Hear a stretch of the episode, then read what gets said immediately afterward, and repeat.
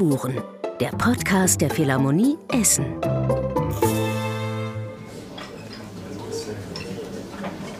Herzlich willkommen zur zweiten Folge von Tonspuren, dem Podcast der Philharmonie Essen. Ich heiße Jonas und moderiere diese Podcast-Folge heute gemeinsam mit Marie. Hallo, guten Tag. Heute haben wir einen ganz wunderbaren Gast und zwar den Geiger und Rundumkünstler Miki Kekeln.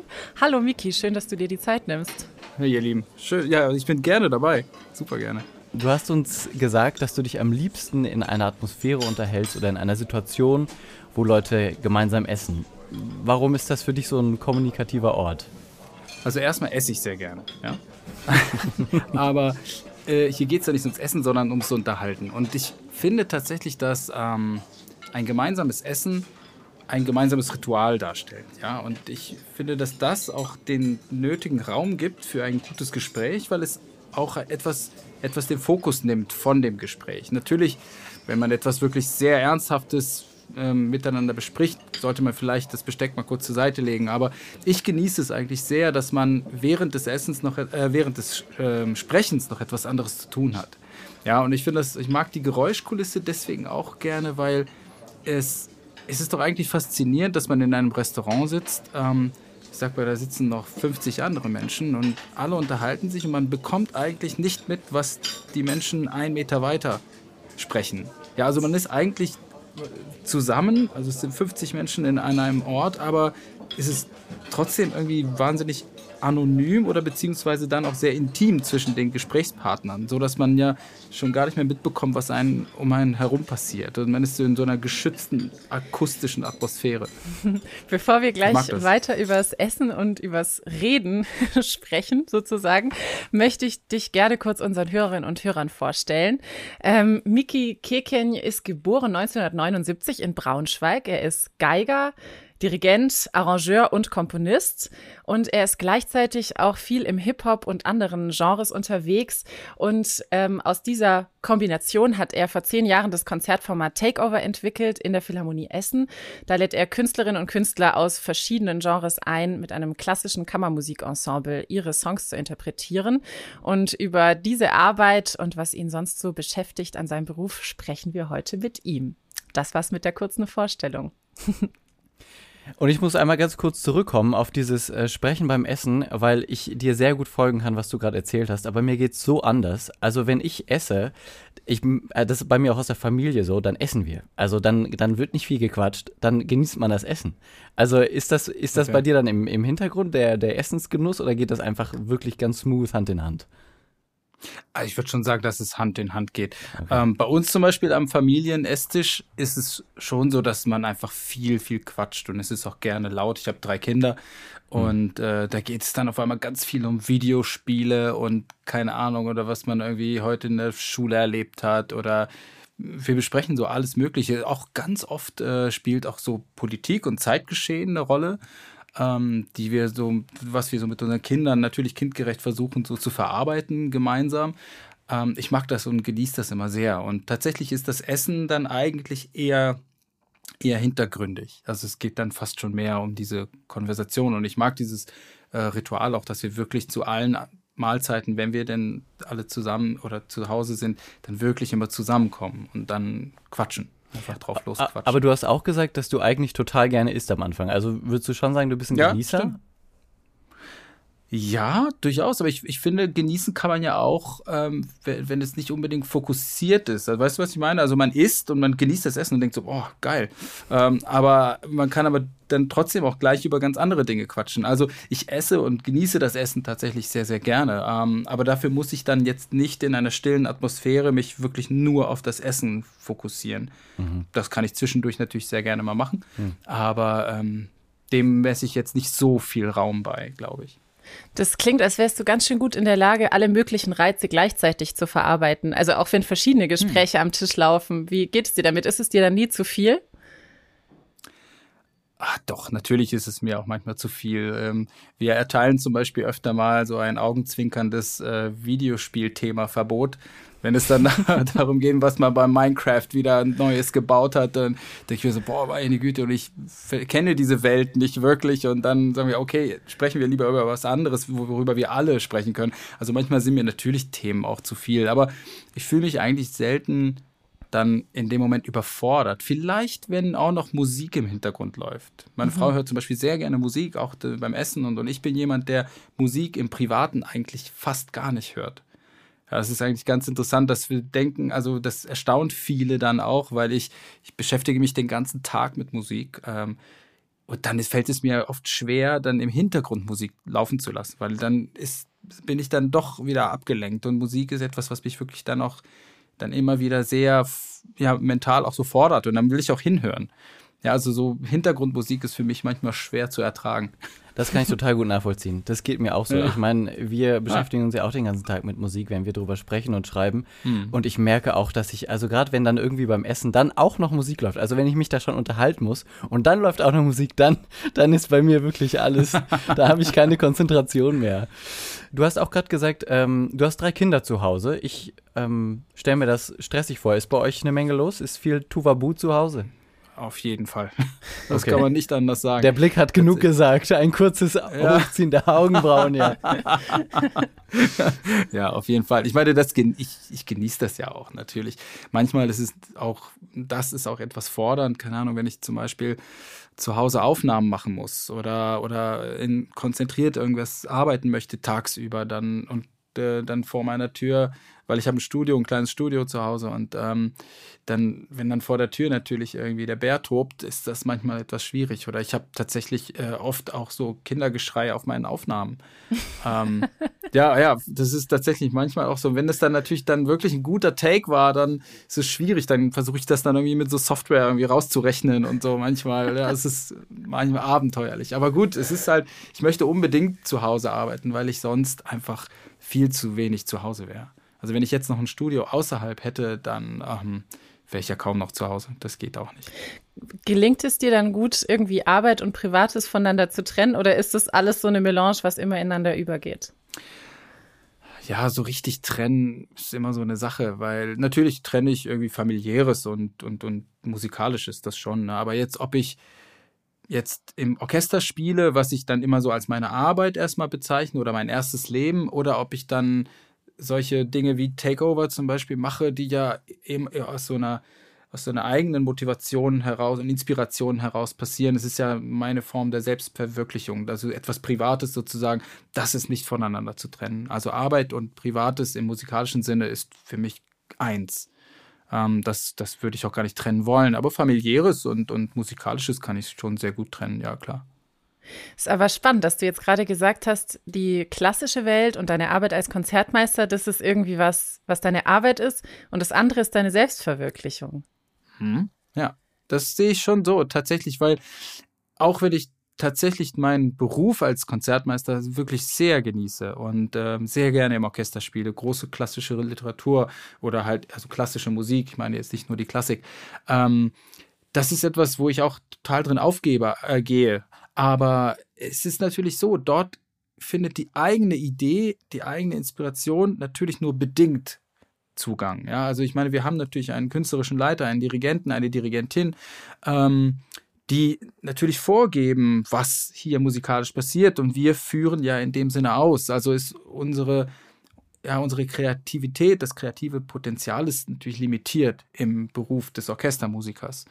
Äh, ich sage nicht, dass es nicht vorhanden ist. Man muss natürlich trotzdem selbst gestalten. Aber diese Gestaltung wird prinzipiell erstmal vorgegeben. Und das ist bei diesen Sachen wie Takeover oder alles, was ich selbst erschaffe, ist es natürlich anders, weil dort gebe ich ja den, den Ton an, wie ich schreibe, was ich schreibe. Ja, man hat nicht so einen Kreationsprozess, ne, so einen Kreationsschöpfungsmoment, wenn man, wenn man Dinge wieder äh, interpretiert, ja. reinterpretiert. Ja. Ja. Genau. Ja.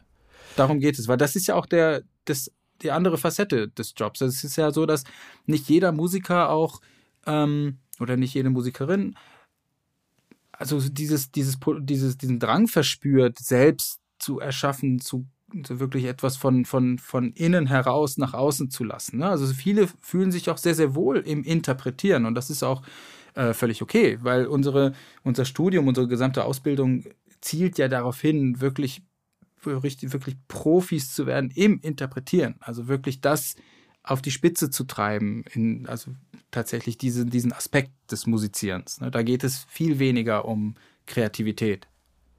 Mhm. Und hattest du das schon im Studium, dass du so das Gefühl hattest, dir fehlt noch was? Oder war Hip-Hop und andere Musikrichtungen eh schon immer da, sodass du das für dich persönlich ergänzt hast?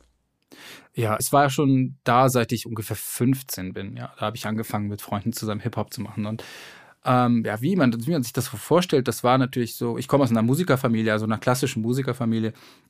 Und ähm, da war das nicht immer gern gesehen, dass ich auch noch Hip-Hop mache. Ne? Das muss man sich schon so vorstellen. So Junge macht was ordentliches, ne? So halt. Aber das war halt immer Teil von mir und ich habe es mir auch nicht nehmen lassen, ganz ehrlich. Und ähm, irgendwann wurde es natürlich akzeptiert, okay, der Junge macht doch noch was anderes. so, ja, und ähm, vor allem als so die ersten Dinge auch ähm, also wirklich dann funktioniert haben und es auch größere Dimensionen annahm und äh, alle verstanden haben, na gut, okay, das ist jetzt nicht nur die sogenannte brotlose Kunst, dann, äh, ich glaube, dass äh, dann wirklich die völlige Akzeptanz auch so familiär äh, gesehen dann eingesetzt hat. Und äh, das war natürlich schön, dass ich dann die Ruhe hatte, auch diese Dinge zu machen. Aber, aber es war immer in Ergänzung, oder? Also es war ja, immer die war Mischung. Immer es war immer klar, der Junge kann ein bisschen Hip-Hop machen, aber nur wenn er auch Violine weiterspielt? Ja, so, so kann man sich das vorstellen. Aber ich wollte das ja auch. Also es war ja nicht so, dass ich jetzt äh, die Geige an den Nagel hängen wollte. Ja, okay. Also das, nee, das war was für mich nie, ähm, also selbst im, im, jugendlichen Alter sozusagen, wo ich ja auch mit diesen, mit den Freunden, mit denen ich äh, damals die Band gegründet habe, äh, wir hatten ja dann damals tatsächlich einen großen Plattenvertrag bei einer bei Major-Plattenfirma und so und es war, ähm, es sah erstmal danach aus, okay, wir, wir fühlten uns so, ja, wir werden jetzt Superstars. Ja, klar, ist nicht passiert.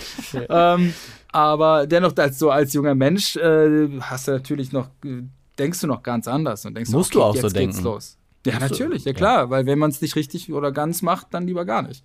Ja. Wie ja, hieß aber die Band? Die hieß Racketeers. Mhm. Racketeers hieß die. Und wie lange ja. gab's die? Die gab es lass mich mal überlegen, so ich denke aber drei, vier Jahre mhm. lang. Okay. Ja, so ungefähr. Ja. Ja, und das war, war eine tolle Zeit. Natürlich total naiv. Und wenn ich heute dran denke, ähm, da sträuben sich so, mir so ein bisschen die Nackenhaare. Aber es ist völlig okay, weil es ist eine ganz andere Lebensphase. Und wir waren halt so Halbstarke, die Hip-Hop-Musik gemacht haben. Ja, also was ja, also was, was erwartet man sozusagen? Aber ähm, trotzdem, ich möchte es überhaupt nicht missen und ich schäme mich überhaupt nicht dafür. Es war eine ganz tolle Zeit und hat riesen Spaß gemacht. Ich meine, alles, was ich damals dann in, in dem großen Studio gelernt habe, wo wir dann unsere Sachen produzieren durften, weil ich habe ja die Musik gemacht und der Produzent damals hat mich, hat irgendwas auch erkannt in mir, dachte sich so, okay, der, der Junge, der hat irgendwie Interesse auch ein bisschen tiefer zu gehen und ähm, ich konnte mich in diesem Riesenstudio einfach austoben. Ja, das war auch eine, eine großartige Sache, wo ich so ja. viel gelernt habe, tatsächlich auch so für meine späteren Produktionen. Und das war wirklich ganz toll. Große Chance.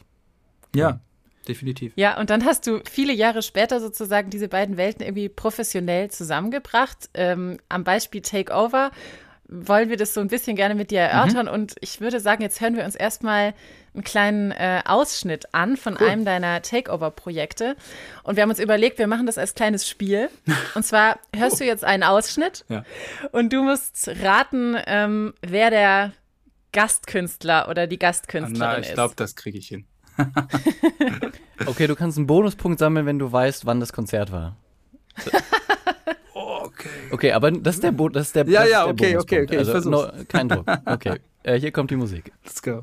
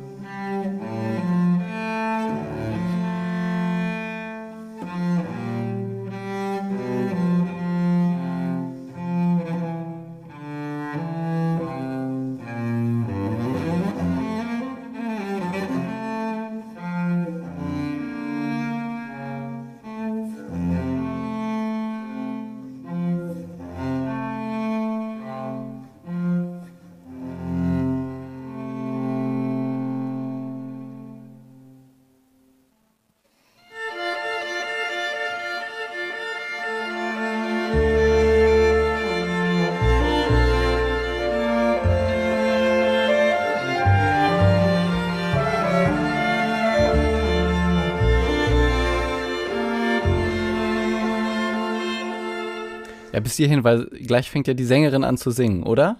Wer ist es? Nein, der, Entschuldigung.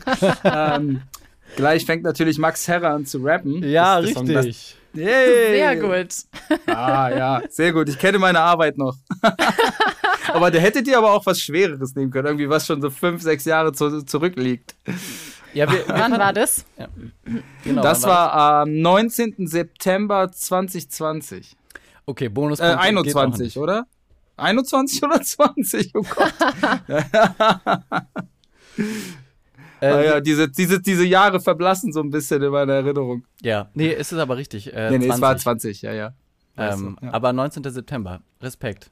Du bist ja ein Wann, mhm. also sind Termine, Kalender, Daten, sind die in deinem Kopf gespeichert, wenn das mal irgendwann passiert? Nicht alle, nein, okay. nicht alle, wirklich nicht alle. Nein. Aber dieses Aber Konzept, manche, komischerweise schon. Ja, das ist mir auch in, selbst mit Datum tatsächlich im äh, Gedächtnis geblieben. Mhm. Krass, es war auch ein ganz tolles Konzert. Ich erinnere mich sehr gerne daran. Es war sehr, sehr schöne Atmosphäre. Es war noch natürlich noch so Corona durchzogen. Ähm, wir, wir, wir waren glaube ich, halb voll besetzt in der Philharmonie Essen. Also wir durften nur halb verkaufen. Ähm, und äh, das, also man saß so im Schachbrettmuster und wir sind mit Masken aufgetreten. Das war alles noch so, ich meine, was heute so Normalität ist, das war damals noch so ein bisschen speziell, muss ich sagen. So mit der Maske aufzutreten und dann aber in der Maske durften wir es abnehmen und wir saßen, wir als MusikerInnen äh, saßen auf der Bühne auch so recht weit auseinander wegen den Abständen. Ich weiß noch, wie, wie Dennis, unser Tonmann, äh, die noch mit dem Zollstock gemessen hat auf der Bühne, ja, beim Soundcheck so, okay, ja, hier, ah, hier musst du noch ein bisschen den Stuhl verschieben und so. Mhm. Crazy, ja, aber das war noch unter diesem Stern, ähm, dieses Konzert. Hier ganz am Anfang, diese, diese Cello-Linie, wo das Cello mhm. noch ganz alleine ist. Ähm, mhm. Als wir das gehört haben, wir haben vorhin gesagt, irgendwie war die erste Assoziation, was war es, Bach, glaube ich, oder mhm. Marie? Ja, natürlich, ja klar. Ja, ja. ja. Aber das mache ich sehr gerne. Ja. Ähm, tatsächlich so, so Einflüsse verarbeiten. Ne? Und ähm, das ist tatsächlich also in, so im Stile Johann Sebastian Bachs. Ne? Also man kann es ja, ähm, ich möchte mir nie in dem Leben vergleichen mit ihm, aber es ist so in seinem Stil geschrieben, wenn man so möchte. Ja? Und ähm, da ist natürlich aber schon die Gesangsmelodie aus dem Refrain ist halt schon verarbeitet, aber eben halt als im Solo-Cello äh, auch sehr schön gespielt von Ella Rover.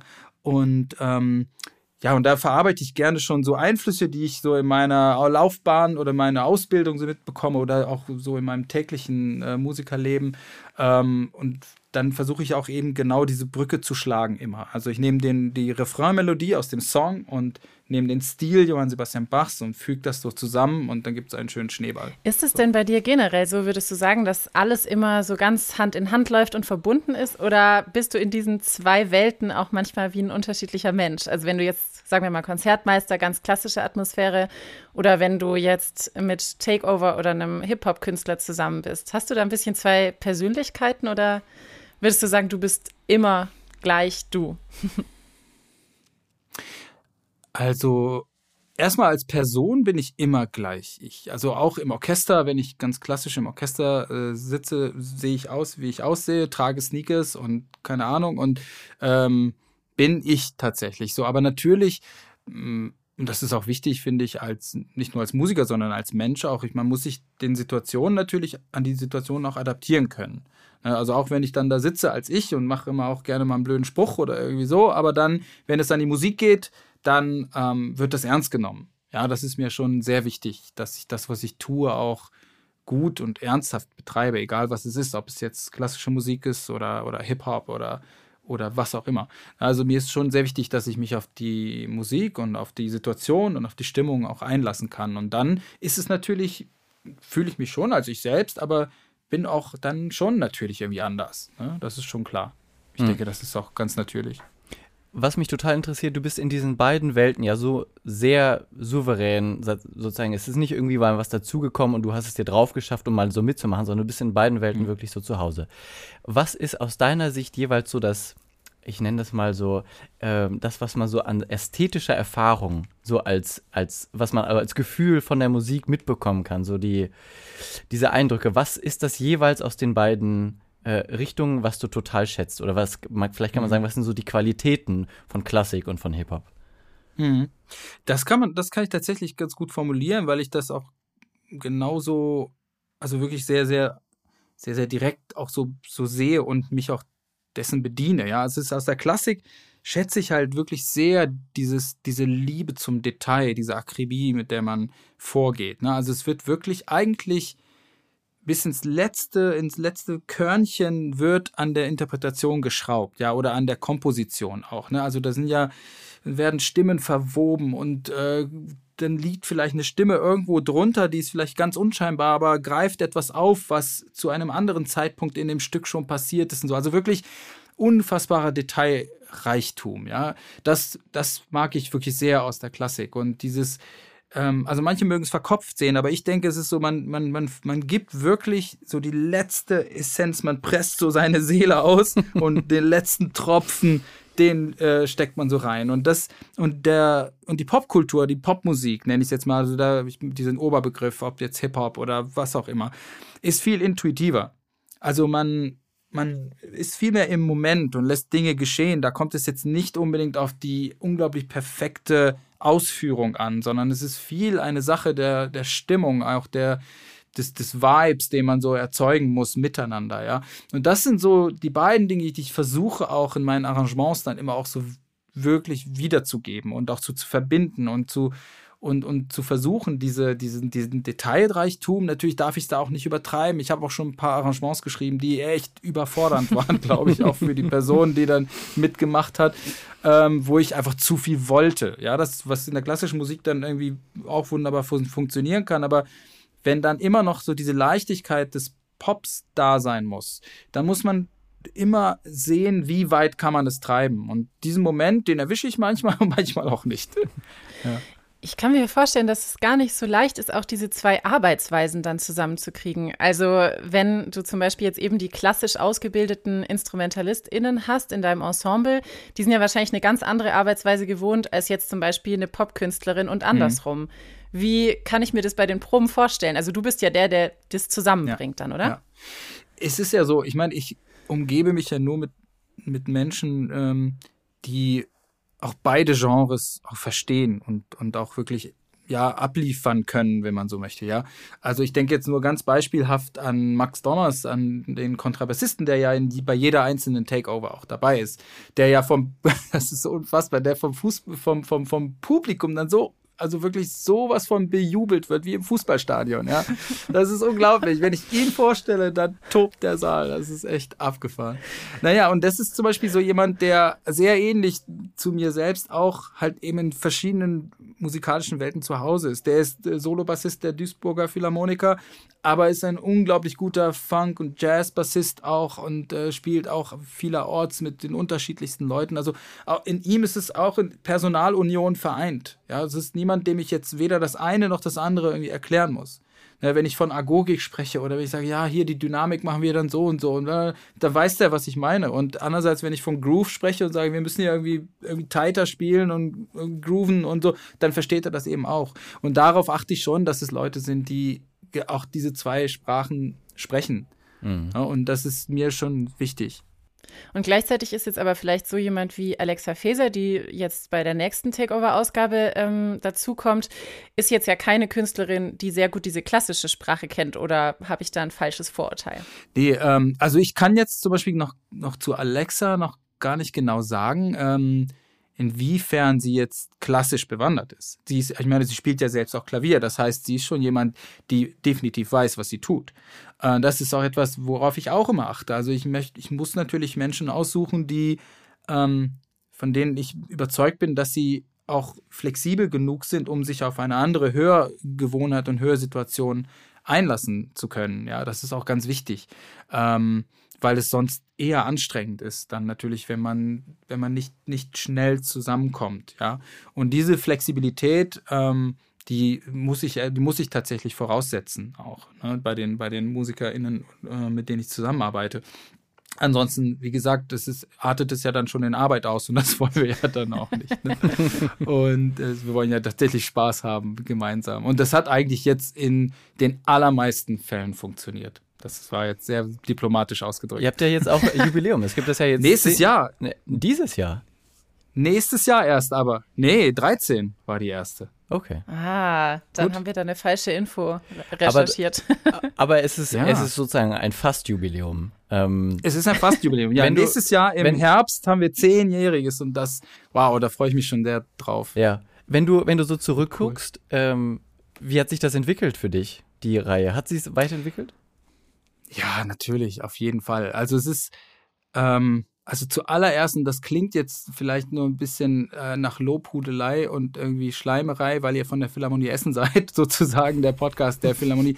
Aber erstmal ist es erstmal ganz toll und tatsächlich verspüre ich so viel Dankbarkeit, dass, dass die Philharmonie auch so lange einfach dran geblieben ist. Das ist ja nicht selbstverständlich. Mhm. Ja, es ist ja nicht, äh, nicht gesagt, dass man jetzt irgendwie, ich meine, ich bin da ja aufgetaucht und habe dieses äh, Projekt vorgestellt und habe gesagt, kommt, lasst uns mal eine Reihe machen. Ich stelle mir das und das vor. Und dann haben die gesagt, okay, gut, versuchen wir es.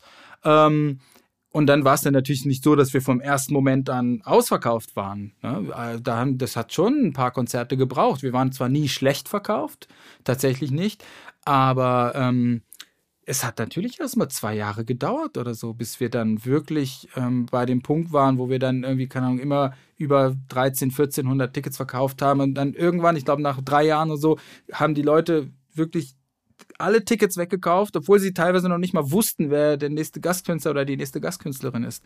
Ja, das, an dem Punkt sind wir jetzt mittlerweile schon seit ein paar Jahren, dass das immer ausverkauft ist, äh, obwohl noch nicht mehr feststeht, mit wem wir, mit wem wir spielen. Mhm. Ja, das ist natürlich unfassbar schön und das tut auch so gut, ähm, dass, dass man sieht, okay, das ist wirklich bei den Menschen angekommen, beim Publikum angekommen, die einfach vertrauen darauf, hey, das wird ein guter Abend.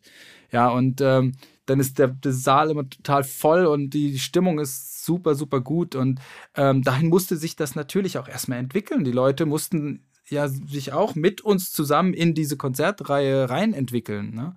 Das ist äh, natürlich, natürlich total schön, auch diese, genau diese Schritte äh, verfolgen zu können. Und dafür braucht es aber erstmal einen Veranstalter, der das auch äh, mitmacht und tatsächlich sagt, gut, okay, let's go, langer Atem und dann mal gucken, was passiert. Und es ist ja komplett aufgegangen. Vielleicht können wir noch einmal ein zweites Musikbeispiel kurz hören, was ich persönlich okay. in den Takeover-Videos wahnsinnig herausstechend fand, weil es einfach, also das auch die Stimmung unglaublich gut transportiert. Wir hören okay. erstmal rein und cool. dann sprechen wir drüber. Sag deine Mutter! Sag deine Mutter!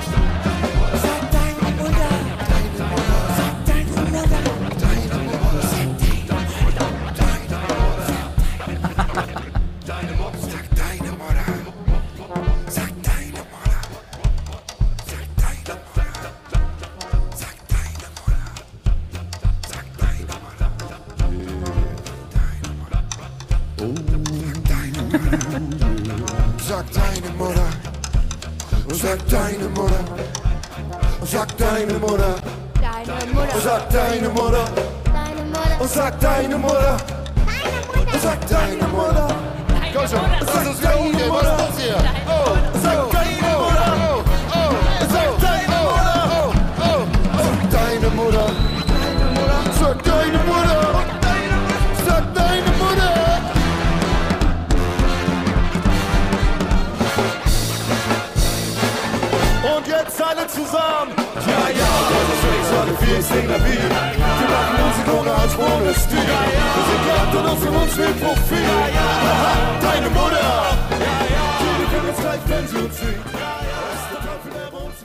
Also ich muss gestehen, als ich das gehört habe, ich, ähm, wir waren ja gerade bei der Lobhudelei, ne? Wir waren ja gerade bei der Lobhudelei. Ähm, da muss ich jetzt ein bisschen Lobhudelei an dich betreiben, weil es ist eine der, der Aufnahmen, wo du ja dirigiert hast. Ähm, äh, so, ja. Und ein so. ziemlich großes Ensemble. Ziemlich großes noch. Ensemble. Ja.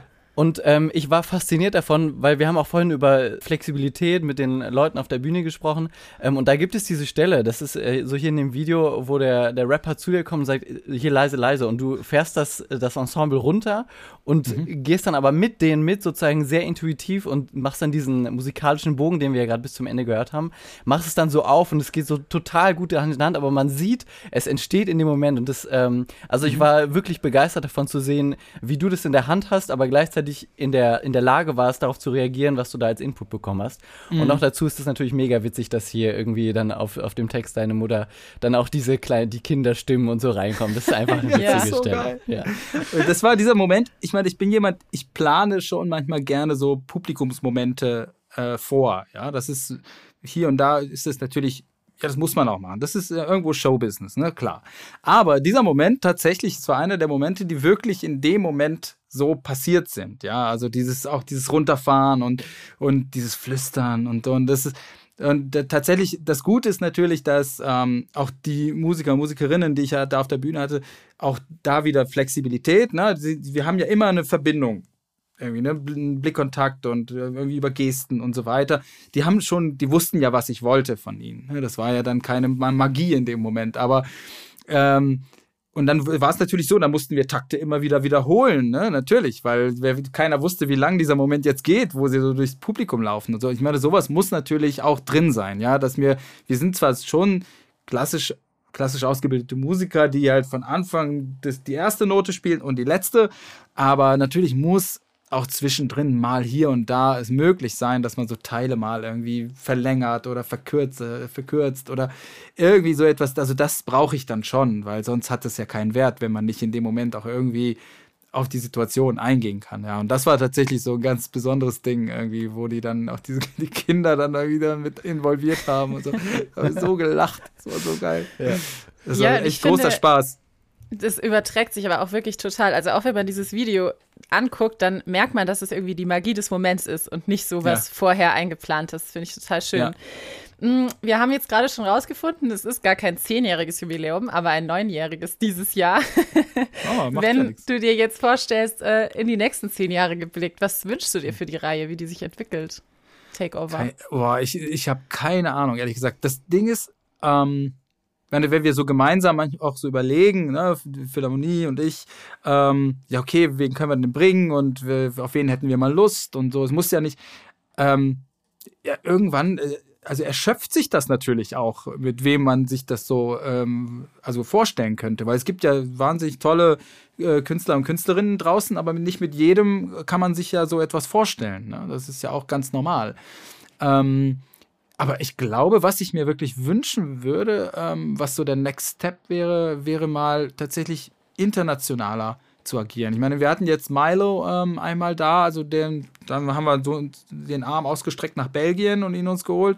So, jetzt äh, fände ich es auch mal sehr spannend, auch mal etwas weiter zu schauen und ähm, vielleicht so einen internationaleren Vibe äh, rein reinzubekommen. Das fände ich, glaube ich, auch ganz spannend, weil da gibt es ja auch so viel tolle Leute, die man äh, fragen kann und mit denen man zusammen spielen könnte. Das ist vielleicht etwas, was ich mir so vorstellen kann. Aber tatsächlich ist es, ist Takeover etwas, was mir noch gar, also wirklich noch gar nicht irgendwie langweilig geworden ist. Ja, dass ich denke so, okay, reicht jetzt aber auch mal langsam. so. ja, also tatsächlich, weil es immer so unterschiedlich ist, weil ich äh, beschränke mich nicht auf ein Genre und ähm, ich beziehe immer, immer was anderes mit ein, ganz anderen Vibe. Manchmal ist es auch Musik äh, oder sind es Künstler, die, die jetzt vielleicht erstmal nicht unbedingt meinem musikalischen Geschmack entsprechen. Aber das müssen sie ja auch nicht. Ja, das ist ja nicht das Wichtige, sondern nicht. Das Wichtige ist, dass etwas ganz Neues und etwas Besonderes in dem Moment entsteht.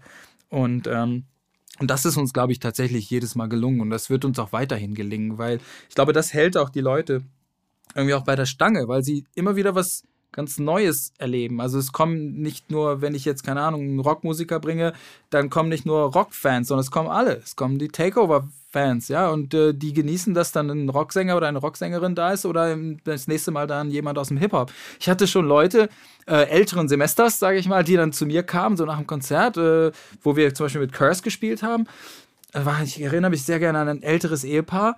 Also ich schätze, sie waren über 70 ja, ja und dann okay. kamen sie auf mich zu, so nachher ähm, nach dem Konzert und, und haben dann, das fand ich so toll und haben dann gesagt, so, dass sie ja und dass sie mit Hip-Hop-Musik ja noch nie in Berührung gekommen wären und so und und das war aber so toll, was für tolle Texte dieser Mann hatte und, oh, und ja, und sie werden sich jetzt ähm, mehr mit Hip-Hop beschäftigen.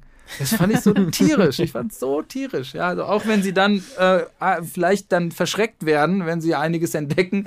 Aber dennoch, ich fand es so toll, dass diese Menschen einfach diese Offenheit mitgebracht haben, erstmal überhaupt ins Konzert zu kommen, aber dann auch dann sich von, von Curse auch so haben mitnehmen lassen, ja, weil das ist natürlich wirklich jemand, der ist ja eher ein Poet als ein, als ein Rapper, ja, und diese, und diese beiden Menschen haben das wirklich begriffen und das fand ich so toll, dass sie wirklich auch so völlig aus ihrer Komfortzone so austreten konnten und ähm, dieses Konzert so genießen konnten. Ja, das sind natürlich so Momente, wo ich denke, so, wow, krass. Also ich habe das, also was ich recht häufig habe, ist, dass, dass mir Menschen so schreiben nach den Konzerten und sagen so, ah, ich war noch nie in einem klassischen Konzert oder irgendwie so und dann sagen sie, ja, aber ich fand es so krass, was ihr da auf der Bühne gemacht habt und wow. Und, ja, und ich finde es natürlich auch da in die Richtung auch super toll, wenn man so Menschen erreichen kann und eben so aus ihrem aus ihrem Tümpel so erstmal so ein bisschen rausziehen kann. Und so schau mal, wie groß die Welt ist. So.